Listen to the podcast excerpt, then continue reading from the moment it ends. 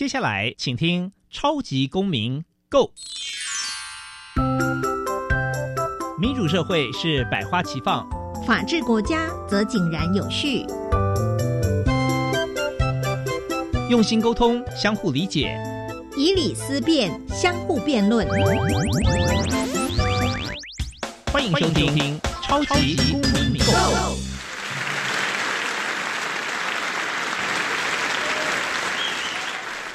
各位听众朋友，大家好，欢迎再次收听《超级公民购》，没有错，我又是节目共同主持人苏格格苏明祥。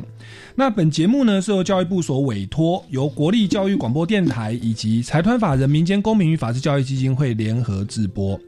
本基金会呢以两大出版品为中心，第一个呢是民主基础系列，第二个是公民行动方案系列，期待呢能够培育下一代有能力来积极参与并关心民主社会的运作。此外呢，本会呢也关注于教育现场的辅导管教议题，目前出版的两本书，第一本是《老师你也可以这样做》，第二本是《老师我有话要说》，针对校园中常见的辅导管教问题来提供法律以及教育的观点。此外呢，我们也经常举办这一个全国公民行动方案竞赛，那也到学校呢去举办教师研习工作坊，期待与各界合作来推广台湾的人权法治教育。本节目呢，近期开始也会加入一段就是法治教育广播的情境剧，希望通过人物对话以及轻松活泼的方式为大家介绍法治教育。现在就让我们来听一段法治教育广播情境剧吧。哦。他东西不还我，该怎么办？乱弃养动物会违法的吧？网络买错东西能退吗？处处藏考题，想要欧趴没问题。学习法治，保护你。我的青春不 NG，我的青春不 NG。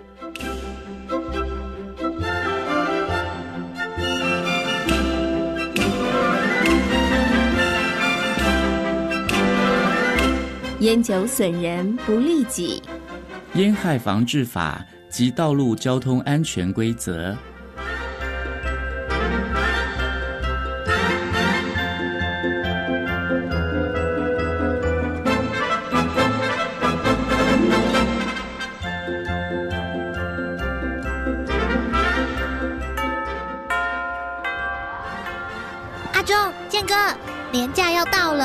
要去哪里玩啊？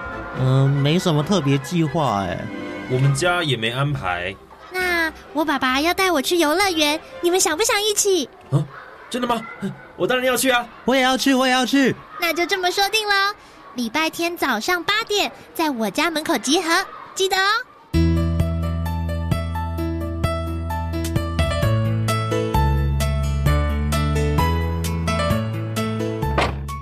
阿忠、建廷。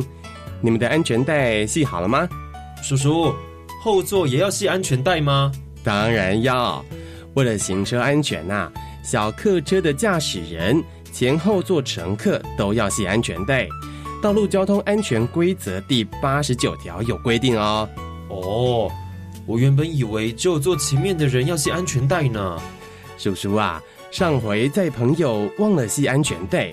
依《道路交通管理处罚条例》第三十一条啊，被开罚了一千五百元。如果在高速公路上没系安全带，罚三千到六千元呢。哇！所以我们要赶快把安全带系好。罚钱事小，安全才重要。快点把安全带系好，我们要准备出发啦。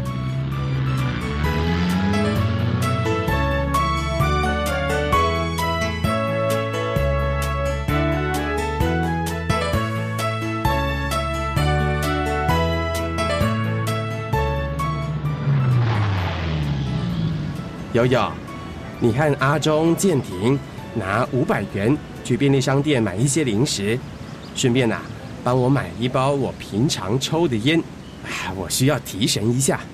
好，欢迎光临。你好，我要一包最上面那排蓝色盒子的烟。等一下，小朋友，你们今年几岁？嗯，我们十五岁。小朋友。烟害防治法第十三条有规定，任何人不得供应烟品给未满十八岁的人。你们未满十八岁，所以我不能把烟卖给你们。啊，不是我们要抽的啦，是我爸爸请我帮他买的，因为他开车需要提神。对呀，他爸爸就在外面车上等我们买给他。即使这样，还是要请你爸爸亲自来买才可以。如果我被举发把烟卖给你们，依《烟害防治法》第二十九条，会被科处新台币一万元以上五万元以下罚款的。小朋友，你可以帮爸爸买提神饮料取代香烟。嗯，对吼，吸烟对身体健康很不好。老师说过，不仅会让人上瘾，也可能会造成呼吸系统的疾病，甚至还有致癌的风险。对啊，烟味真的很难闻哎，我每次闻到烟味都会咳嗽。那就是二手烟呐。我记得学校的烟害防治宣导有提过，二手烟。包括点燃中的香烟、发散出来的侧流烟，以及抽烟者呼出的主流烟，都是。吸进二手烟好像更伤身体诶。如果在车上的密闭空间抽烟，那不就是强迫同车的人吸二手烟了？对耶，我应该要劝爸爸少抽烟。如果爸爸需要提神，建议可以买绿茶或咖啡等饮料，既不伤身，也能达到提神的效果哦。悠悠，那我们就帮叔叔买咖啡好了。好，就这样决定。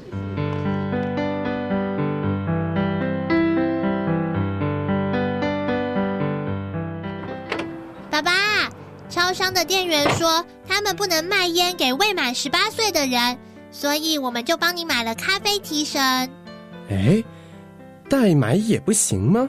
你没说是爸爸交代的？有啊。但超商的店长说，如果要买烟，还是要大人亲自去买。他们卖烟给未成年的人是会被罚钱的。哎，啊，好吧，你们在车上等一下，我自己去买。等会啊，我抽完烟再上车，免得你们吸二手烟。爸爸，不要抽啦，抽烟有害健康，而且就算车里没有二手烟，你的身上也会有烟味。啊，好好好，不抽就不抽。等我喝完咖啡呀，再开车。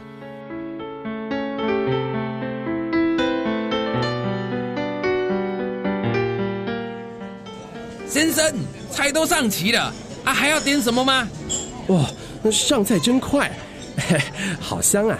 哎，老板，麻烦再来一瓶啤酒，一瓶可乐。啊，好好好，随来随来。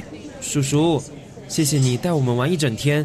还请我们到海产店吃饭，对啊，今天真的超开心的哎！别客气，来喝饮料，我喝啤酒，你们喝可乐。爸，等会儿你还要开车哎，可以喝酒吗？哎，我喝一点点而已，开车啊没问题的，你不用担心了。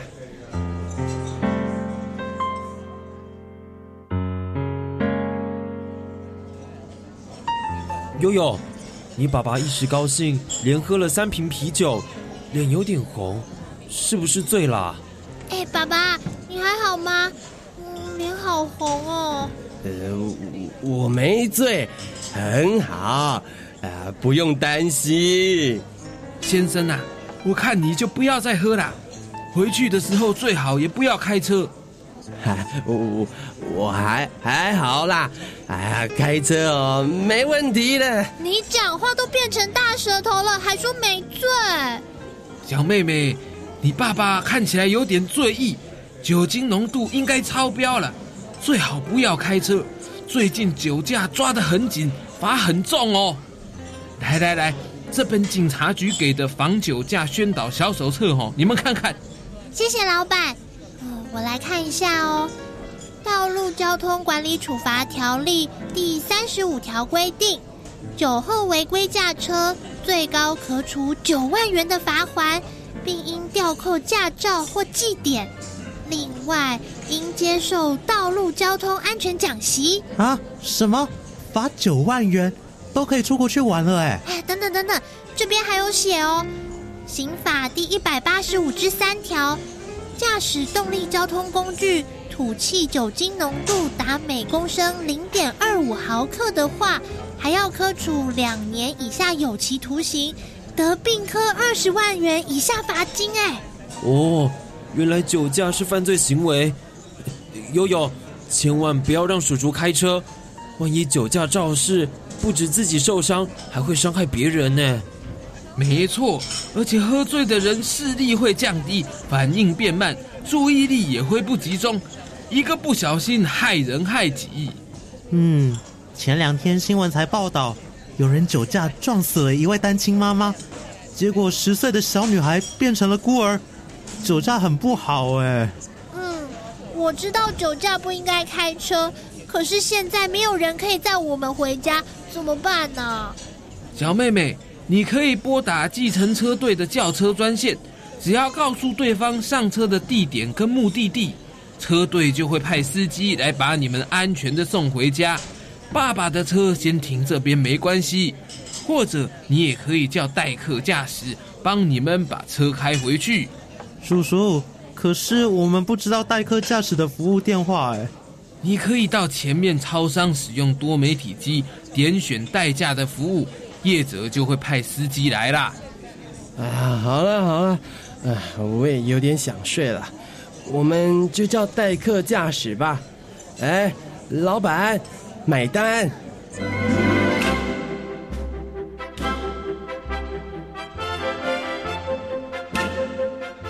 以上内容由教育部学生事务及特殊教育司提供，感谢您的收听。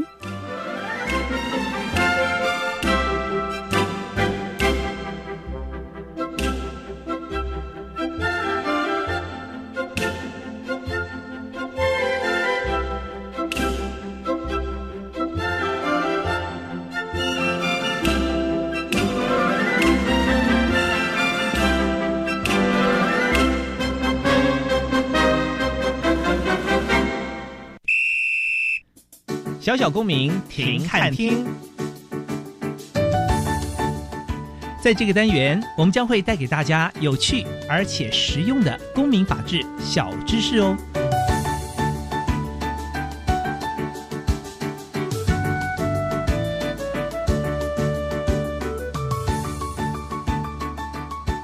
本周小小公民停看听要为各位介绍的是多元教育家长协会。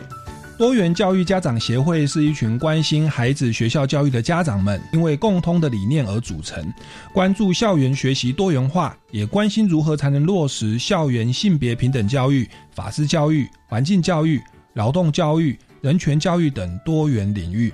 除此之外呢，本协会也重视学生作为学习主体的多样性，努力维护学生学习多元化的权利与多元领域教育的资源，并希望能促进越来越多的家长参与多元教育的一员，期望能推动以下五个面向：一、推动校园学习多元化；二、落实校园性别平等教育、法治教育、环境教育、劳动教育、人权教育等多元领域；三、维护学生学习多元化的权利与多元领域教育的资源；四、维护学生作为学习主体的多样性；五、促进家长参与多元教育。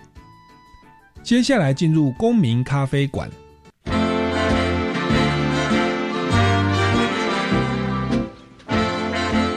民咖啡馆，倒杯咖啡，跟我们一起在公民咖啡馆分享近期最具代表性的公民时事。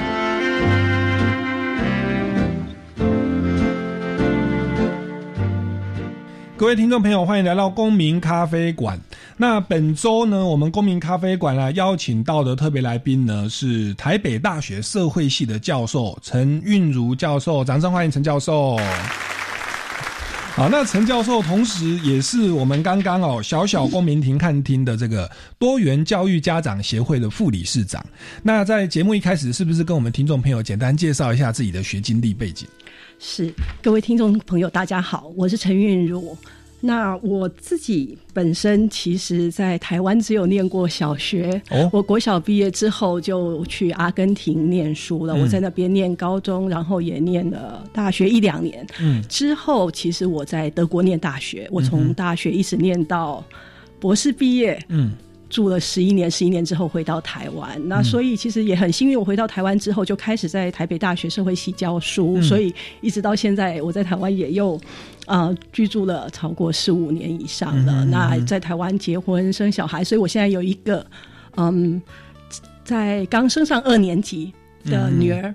是，那现在我我过去做的研究都跟性别研究相关，然后也从事做跟妇女运动相关的研究。现在其实我真正关注的研究议题是跟托育。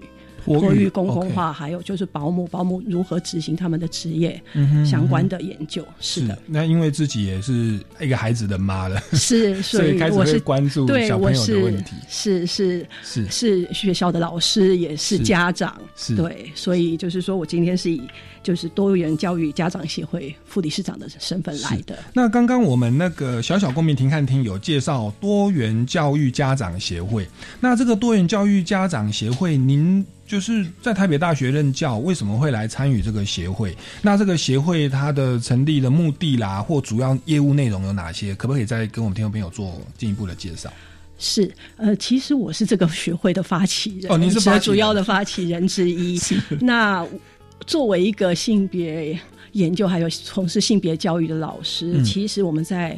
这几年看到说，哦其实有非常多反对这一些性别平等教育教材的家长团体逐渐出现。嗯，那尤其是在去年公投之前，我们就想说，哦，其实我们作为家长，其实台湾家长是非常多多的，而且理论上他们应该有非常不一样的立场。嗯，而家长的立场，针对于不管是同志教育也好啊，或者说性别平等教育也好，都不应该被一一个一一群小少数的家长。啊，给绑架，所以我们那时候想到的就是说，我们应该要有更多的家长团体来呈现，就很不一样的呃声音跟立场。那那时候我就开始去找身边的很多的同事，还有其他的家长。那所以一开始是在公投前，我们开始去集结一些家长，开始去针对性别平等教育的议题做讨论。但是。之后，我们也找到很多，就是说在其他专业领域里头的老师、教授，包括就是说法律系的啊，或者说从事呃人权教育、环境教育，然后包括呃其他的 NGO 团体的工作人员。所以呢，后来在集结了这些人之后，我们就想说，其实。我们关注的不只是小孩的性别平等教育，嗯，而是针对于目前校园的状况有哪些需要改善，哪些事情家长是可以做的，嗯，那所以刚刚你有念过，就是说学会其实是针对五个重要，我们认为现在台湾校园里头还相对缺乏的议题，嗯，希望能够进行推广。所谓的多元指的就是说，其实它应该要包含更多其他的。观点跟立场，然后包括一些其他的议题，是现在呃可能校园里面还嗯比较缺乏的。例如，除了性别平等议题之外，那法治教育是很重要的。然后环境教呃环保教育也很重要，劳动权益还有那个人权教育。嗯哼嗯哼。那包括我们会员里头，其实也真的有这些专家了，所以我们希望能够鼓励更多家长能够投入所谓的校园参与，然后。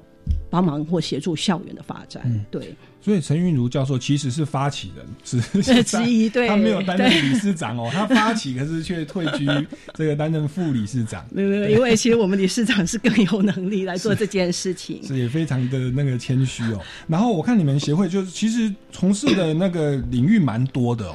那刚刚当。刚刚你刚刚有提到说是性别平等教育，那也当然当然说有所谓的所谓的这个所谓晨光时间呐，好像之前也发生过一些一些案例哦。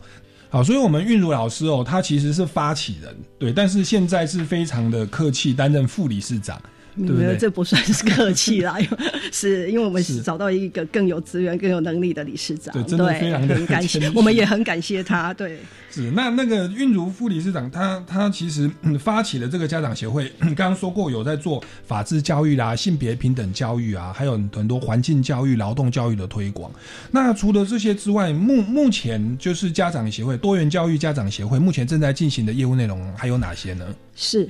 呃，其实我们除了这五五大议题之外呢，我们把会员，因为其实每一个小孩在不同的阶段，在学校里头其实遇到的问题不太一样，所以呢，基本上会员进来之后，我们会按照小孩的年龄呢分组。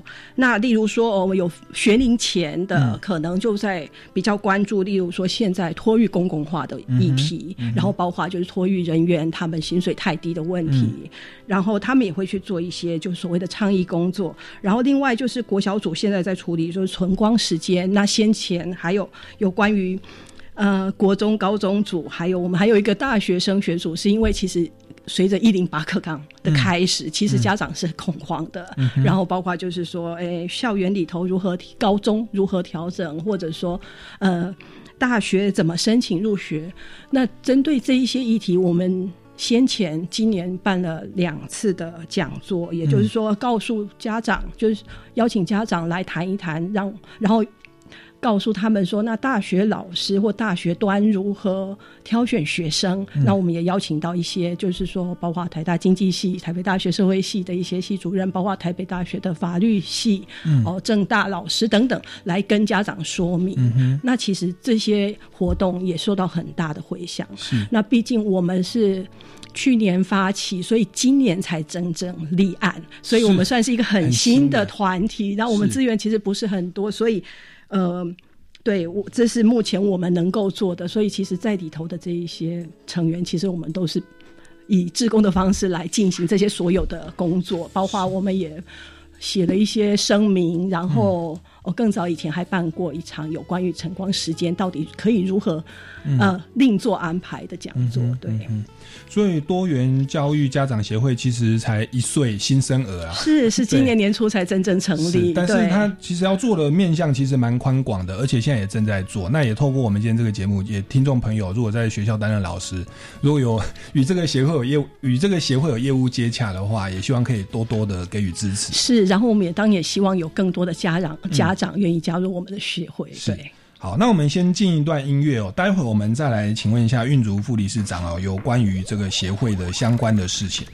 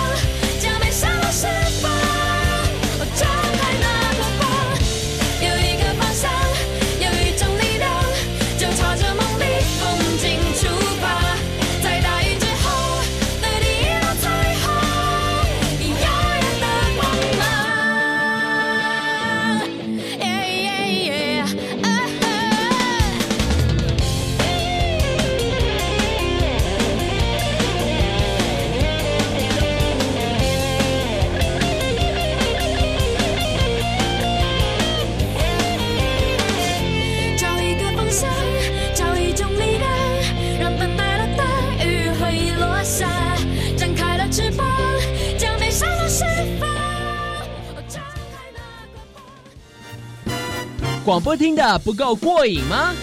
想要更及时的和主持人互动，甚至参加抽奖拿好礼，你的心声我们听到了。只要锁定教育电台，生动全世界 FB 粉丝专业，无论是双语教学、职人分享，或是亲子教养，都在脸书直播现场留言，还有机会抽到小奖品哦！赶快加入教育电台，生动全世界 FB 粉丝专业。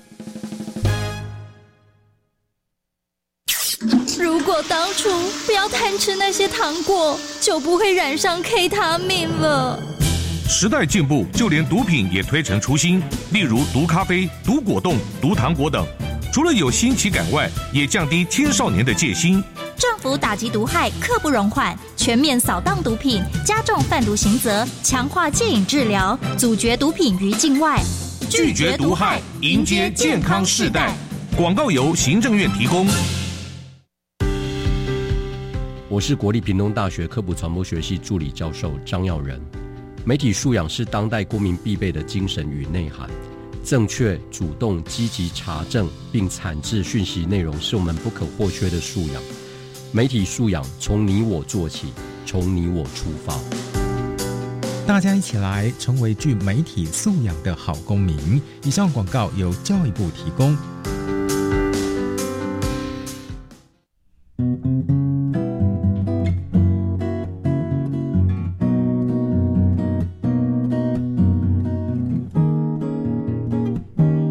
我是苏命苏米恩，你现在收听的是教育电台。哦，朋友们，就爱教育电台。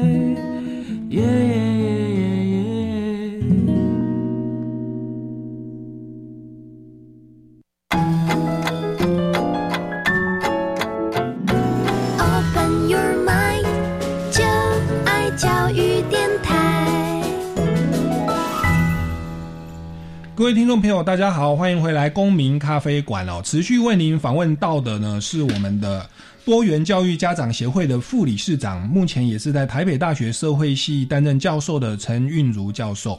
诶，那陈教授，刚刚你有提到说，这个协会哦，有在小学啦、国中、高中啊，在推这个晨光时间。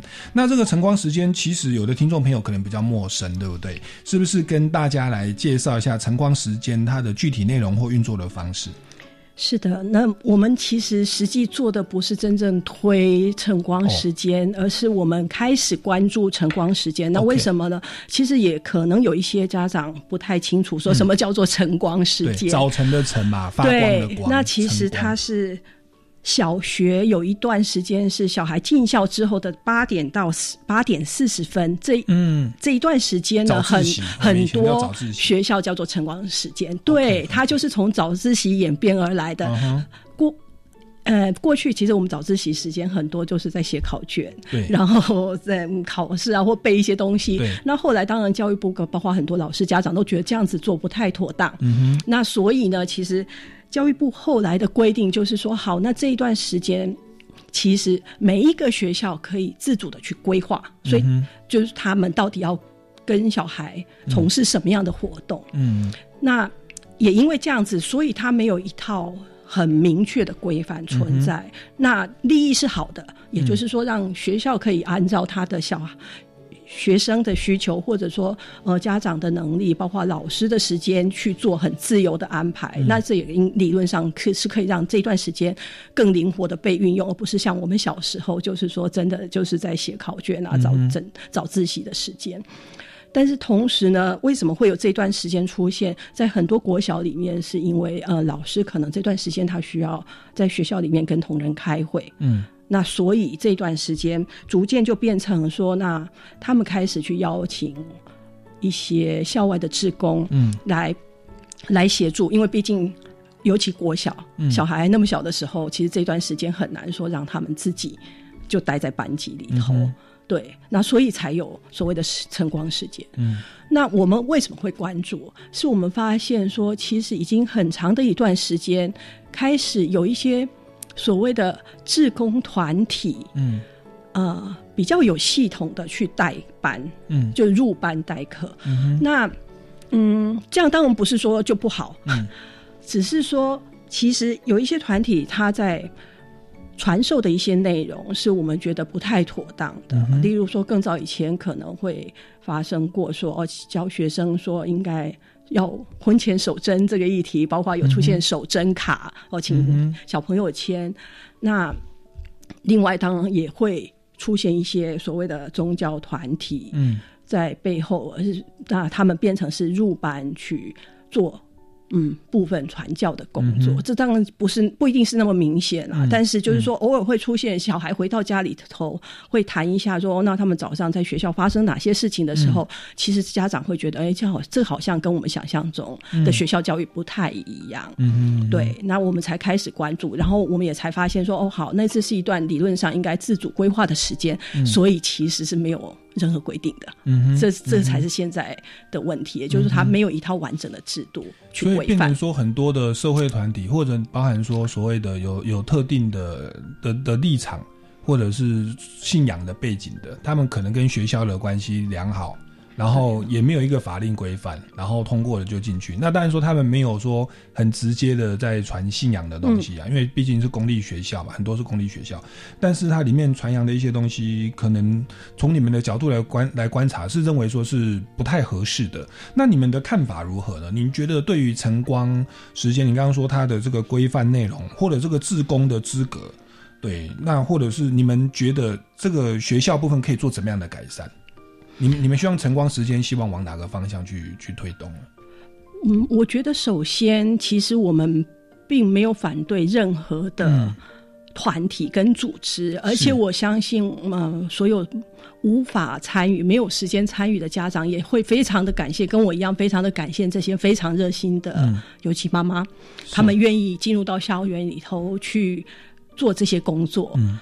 那我我认为晨光时间其实让家长参与，其实他利益是良好的。嗯，那只是说，第例如说，我有一个很基本的嘛，我们教育法第六条，它强调的就是学学校应该维持中立原则。嗯哼，所谓的中立就是除了不能做为特定的政治团体宣传之外，也不应该为特定的宗教信仰宣传，尤其是公立学校。今天假如说是私立学校，是另按照其他的规定嘛，那他不应该就是说传教。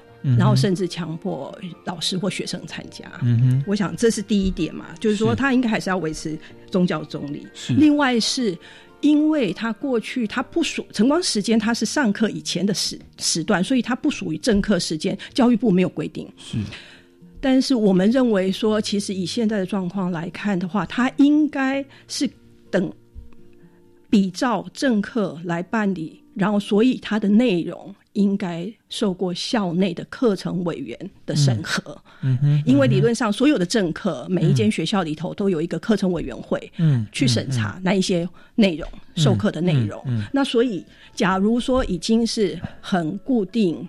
在进班代课那些内容也都相对稳定的话，那其实它应该要被审核。然后甚至我们在想是说，即便是单一的哦校外的职工来的活动，因为其实也不只是有这一些妈妈团体去讲故事嘛，其实偶尔也可能会请一些 NGO 的工作人员去跟同学介绍，或者说其实是否是请家长去介绍他自己的职业，这些都有可能。但是呢。他既然是也是四十分钟，将近是一节课的时间的话，那他的内容应该也要经过校内既有的这个课程审查的委员会审核，这是第一个嘛。另外就是我们也听到的案例，就是呃，其实这些不同的宗教背景的妈妈团体，其实他们有自己的课呃教材出现，是。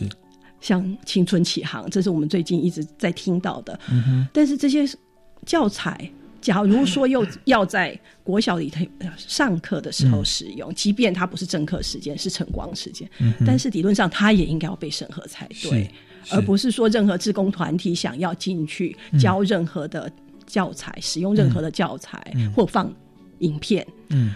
呃，他也需要有一个审查的机制。那所以，我想这个应该是不不是那么难做到，因为基本上课程委员会在校内已经有了。嗯，那只是说好，那现在把其他的这一些自工参与的活动，尤其是代班，嗯，就带学生，嗯，做活动的这一些内容也需要审核，然后教材需要审核。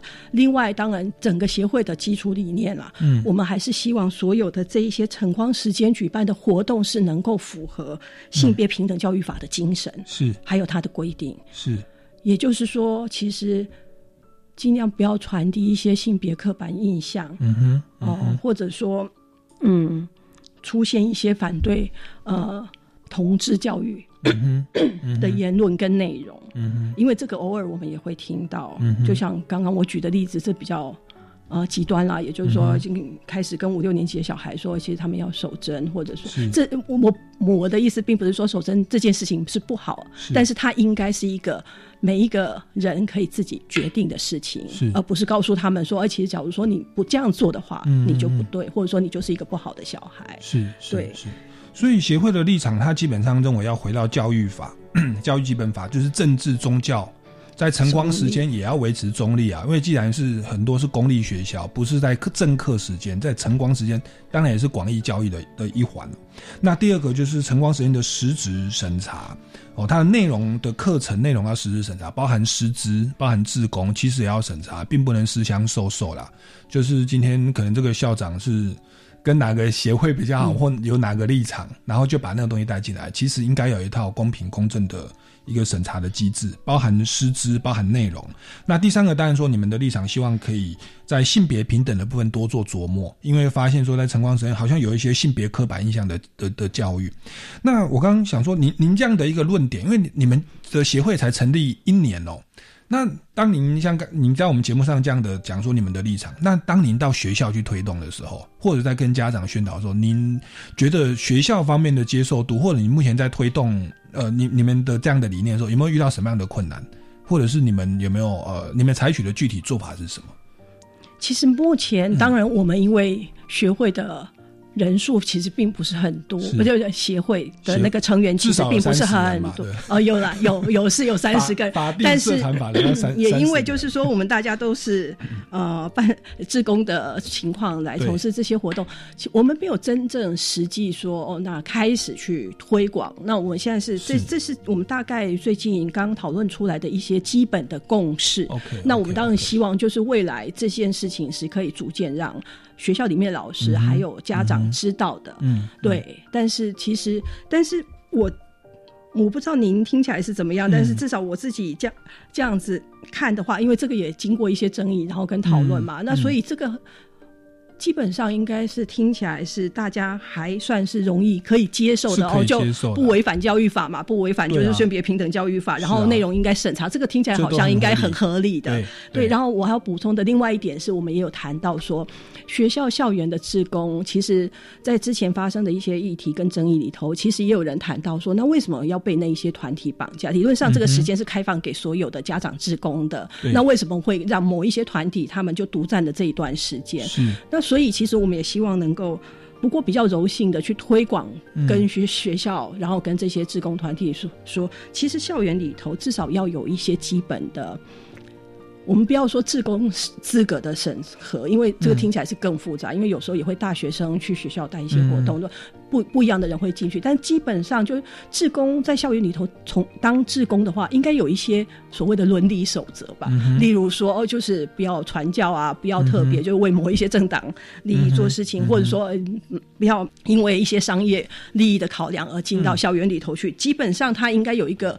伦理守则出现，嗯，我们发现说极少数的国小，嗯，有开始在做这件事情，也就是他们也可能发现说，其实学校可能包括职工彼此之间可能有不同的立场跟争议，那所以他们也自己定了一些规范，但是只有极少数的学校在做。嗯那我们希望的就是，呃，这个可以普及，也就是每一个学校可以按照他们的需求，然后让所有的职工知道说有哪一些基础的规。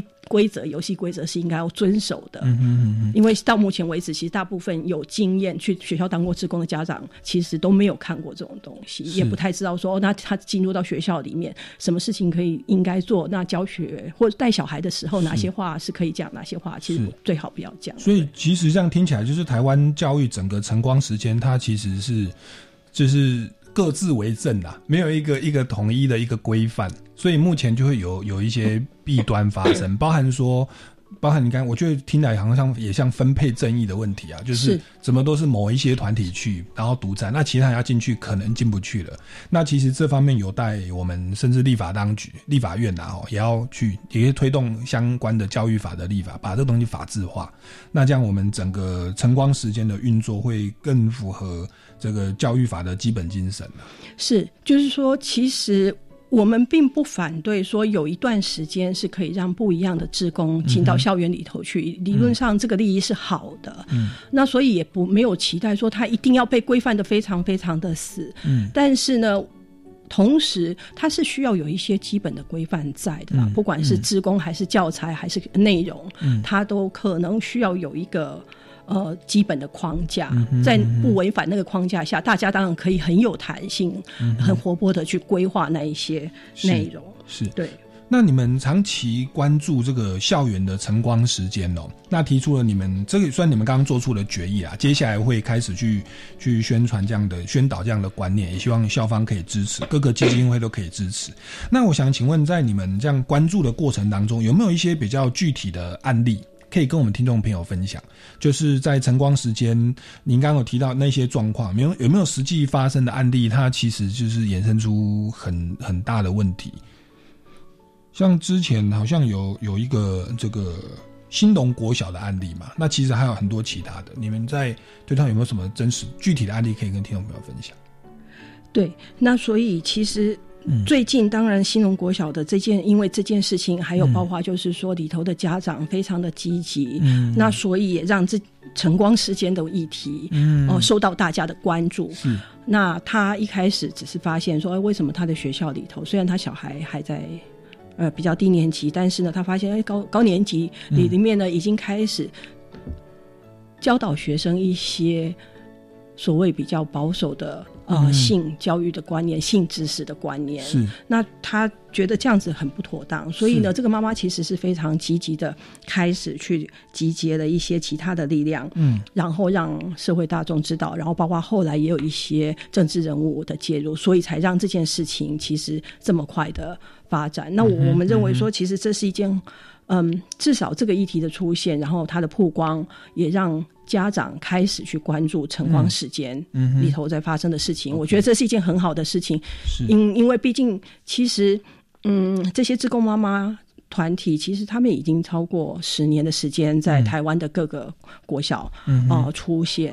那例如说，我刚刚提到的守贞卡是一个，那另另外他们也会做一些，例如说传教，就例如我们会听到的啦，有一些家长会抱怨说，那其实我在我。他的小孩一直都相信有圣诞老公公，但是呢，到圣诞节的时候呢，突然会出现一个活动来告诉他们说：“哦，其实圣诞节是在庆祝主耶稣诞生啊！”其实就是说，其实圣诞没有圣诞老公公这回事。其实这个也会让，尤其是没有同样宗教信仰的家长觉得其实不太不太适当。那所以就基本上我们也没有认为说，呃，其实不应宗教团体不应该。进到校园里头去，而是他在呃，即便在讨论宗教议题的时候，至少他应该是中立的，也就是维持这个所谓的中立原则，而不是去传递某一些宗教宗教信仰，然后教小小孩一些宗教的内容。是，然后同时除了宗教之外啦，其实我们也看到现场，但是这个议题其实呃是。更难讨论的是读经的问题。读经呐，就是读经，其实不管宗教信仰，其实有不少小学也，或者说甚至那老师也认为这件事情是不是不错的。是，那就开始教读大悲咒或心经或圣经。对啊，或《弟子规》啊，或者说等等，就那那到底是不是真的这件事情值得被推广？其实家长也有很不一样的看法啦。是，那我想这一些其实是需要大家投入时间，然后去参与，然后去讨论。嗯，就是说我们现在也没有特定的说，哦，哪一些议题真的是不好的，除了就是说它应该是呃宗教。政治中立，然后呢，它不应该违反性别平等精神之外，其实我想各个议题都可以在晨光时间里头传递给学生跟这些小孩。那只是说到底如何做，然后怎么样是比较好的？嗯，应该是由这个学校里头的老师、家长去讨论嗯出来，就是怎么样才是最适合他们学校里头，或者说这一个特定班级的活动内容。嗯哼，对嗯哼其实你们协会的名称，我觉得就取得非常好，就是 多元教育。对，然后当然后面是家长协会啊，但是我觉得那个多元就是就是象征一个自由民主的社会的的价值观。那特别是像学校教育，那很多是公立学校，假如私人私立学校，我们就比较多的自由，他们有他们的立场。可是公立学校其实应该要维持这个所谓的政治宗教中立。那大法官解释有那个所谓的要维持政教分离啦。刚刚提到说很多不管是哪个宗教教派的背景，如果透透过公立学校，因为公立学校算是教育部的一环嘛，就是是或者是县市政府的的教育局的一环。那如果透过公部门去推广某一个特定宗教的一个经文经典的话，那它其实会会会违反政教分离，它它会使得政府的一个作为，它是在推动促进某一个宗教。那问题就来了，假设今天是一贯道的。你说《弟子规》那应该是一贯道、那假设下面有佛教徒 或基督教徒或天主教徒，他会应该会觉得很诧异，他会觉得，诶，我来学校是学习专业智能哦，那这个应该是中立化的，那怎么会推广某一个特定宗教？所以说，变成说在晨光时间，如果我们是透过学校，特别是公立学校的教育。去推广，不管是或者是圣经哦，或者是佛经哦，或波罗波罗蜜多心经，去推广某一个，那会使得民众有这样的感受。那其实这个等于是违反了政教分离这个宗教中立的原则。对，那这一块目前这样看来，确实是我们在呃教育当局好像忽略到的一块。那它其实是蛮危险的，对，会产也产生很多的纷争。嗯，对，我们我们只是认为说，其实，诶、不否认、嗯。不否定这一些很热心的家长，嗯。或者说妈妈，他们是希望能够传递一些他们认为最好的价值观念、最好的理念给这些小孩。这个我其实、我相信，我们他们必须被肯定啊。那只是说，我们也必须要提醒说，但是，嗯，并不是所有的人的价值观念、或者说宗教信仰理念嗯都是一致的。对。也就是说，今今天我认为是对的，我希望传递给我的小孩，但是不一定其他的小孩、嗯。或者其他的家庭都适用。是的那所以应该是用一个比较呃尊重的态度去谈这件事情。又又或者说，在学校分配时间的时候，你不能全部都是同一个都是同一个信仰，对，听听不同的声音，对，一方面当然说也有在讲守贞，二方面也要听一下哎不同的的团体的声音，因为。毕竟学校的场合，它是一个中立开放的空间。那其实，就算我们父母亲有特定的宗教信仰背景啊，其实你应该让孩子在成长的过程，也要能够听听不同的声音，然后你再跟他讨论，你要选择哪一种的行为规范或价值观。那在这个过程，小朋友才不是被填鸭式的教育啊。其实我我也认识一些很多是第二代牧师第二代啊，哦，或者是某个宗教信仰的第二代，他从小在一个宗教的价值观背景长大，可是其实这样的孩子哦，他小时候很乖，中然后慢慢得到青春期叛逆期，他会开始去思考跟挑战爸爸教的那一套，圣经教的那一套，或佛经教的那一套，或弟子规教那一套，怎么跟我的同学或外面的世界或网络的世界怎么差那么多？那那。这个东西，他比其实有时候要要能够去经历再去思辨啊。如果他从小是在一个特定的单一价值观哦，他不晓得这个价值观，比如说不要婚前性行为，又或者说同性婚应该要接受，那他如果只是被填鸭式的教导，而没有去比较不同的声音，其实这个问题啊，早晚这个质疑，他早晚会在人生当中去发生的。那你与其让他到以后长大了再重新去认识这个世界，应该在从小就让他知道，其实这个世界是多元的，这么多的价值观各有它的利弊，你要好好去思索这个是不是你要的。这个是其实从一个社会学者的角度来讲，就是就小孩教养里头非常重要的一环啊。是也就是说，社会组成本来就是非常多元的。例如说，我举个例子，台湾现在的所有的移工跟、呃。婚姻移民嗯在台湾的人口已经是台湾原住民的五倍，嗯那我们如何去面对这一些人？对，他是完全另外一个族群。那例如说，我们如何跟他们相处？他们有非常不一样的文化跟不、嗯不一样的习习性。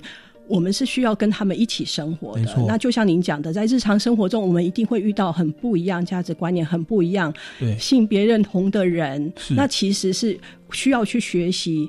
跟彼此认识之后，互相包容跟互相尊重，那这也是我们所谓的多元教育的理念之一，也就是我们希望能够传递的，并不是一套固定的价值观念，而是让小孩知道说，其实实际他生活里头会遇到很不一样的人，很不一样的事情，嗯他应该如何好好的去面对。所以这也是为什么我们一直都认为说，呃，所谓的呃同志教育其实是重要的。是。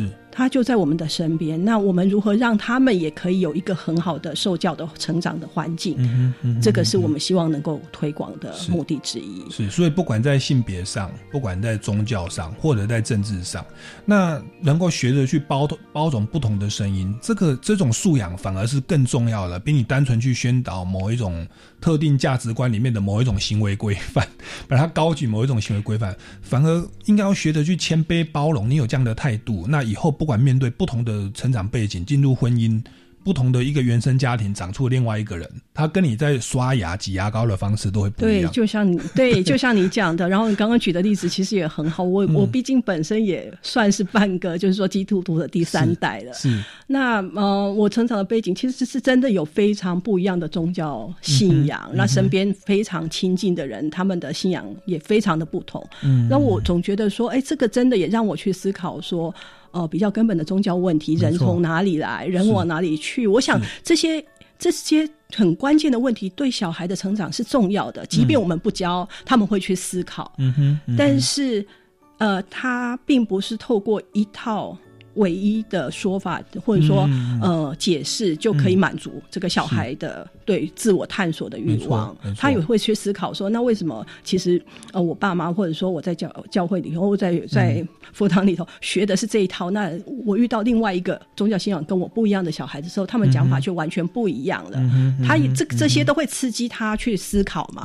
呀那他会自己找到一条一条路，但是我们很作为家长了，或者说作为教育者，我们很难就是直接灌输一套价值观念给小孩。嗯哼，对嗯好，那今天这个这个真的是收益良多。我觉得最后我们得出这个这个多元教育的观念，彼此包容、尊重不同立场观念，其实其实才是更值得去推广跟扎根在孩子的心中。我们父母很喜欢给人家一个标准答案。其实我们要教导他们是如何在让小孩子如何去面对这么多不同的标准答案，却能够去学习包容、谦卑跟尊重，那才是我觉得是更好的标准答案啦。好，那最后我们节目时间也这个即将告一段落，那请问这个副理事长有没有其他要补充的呢？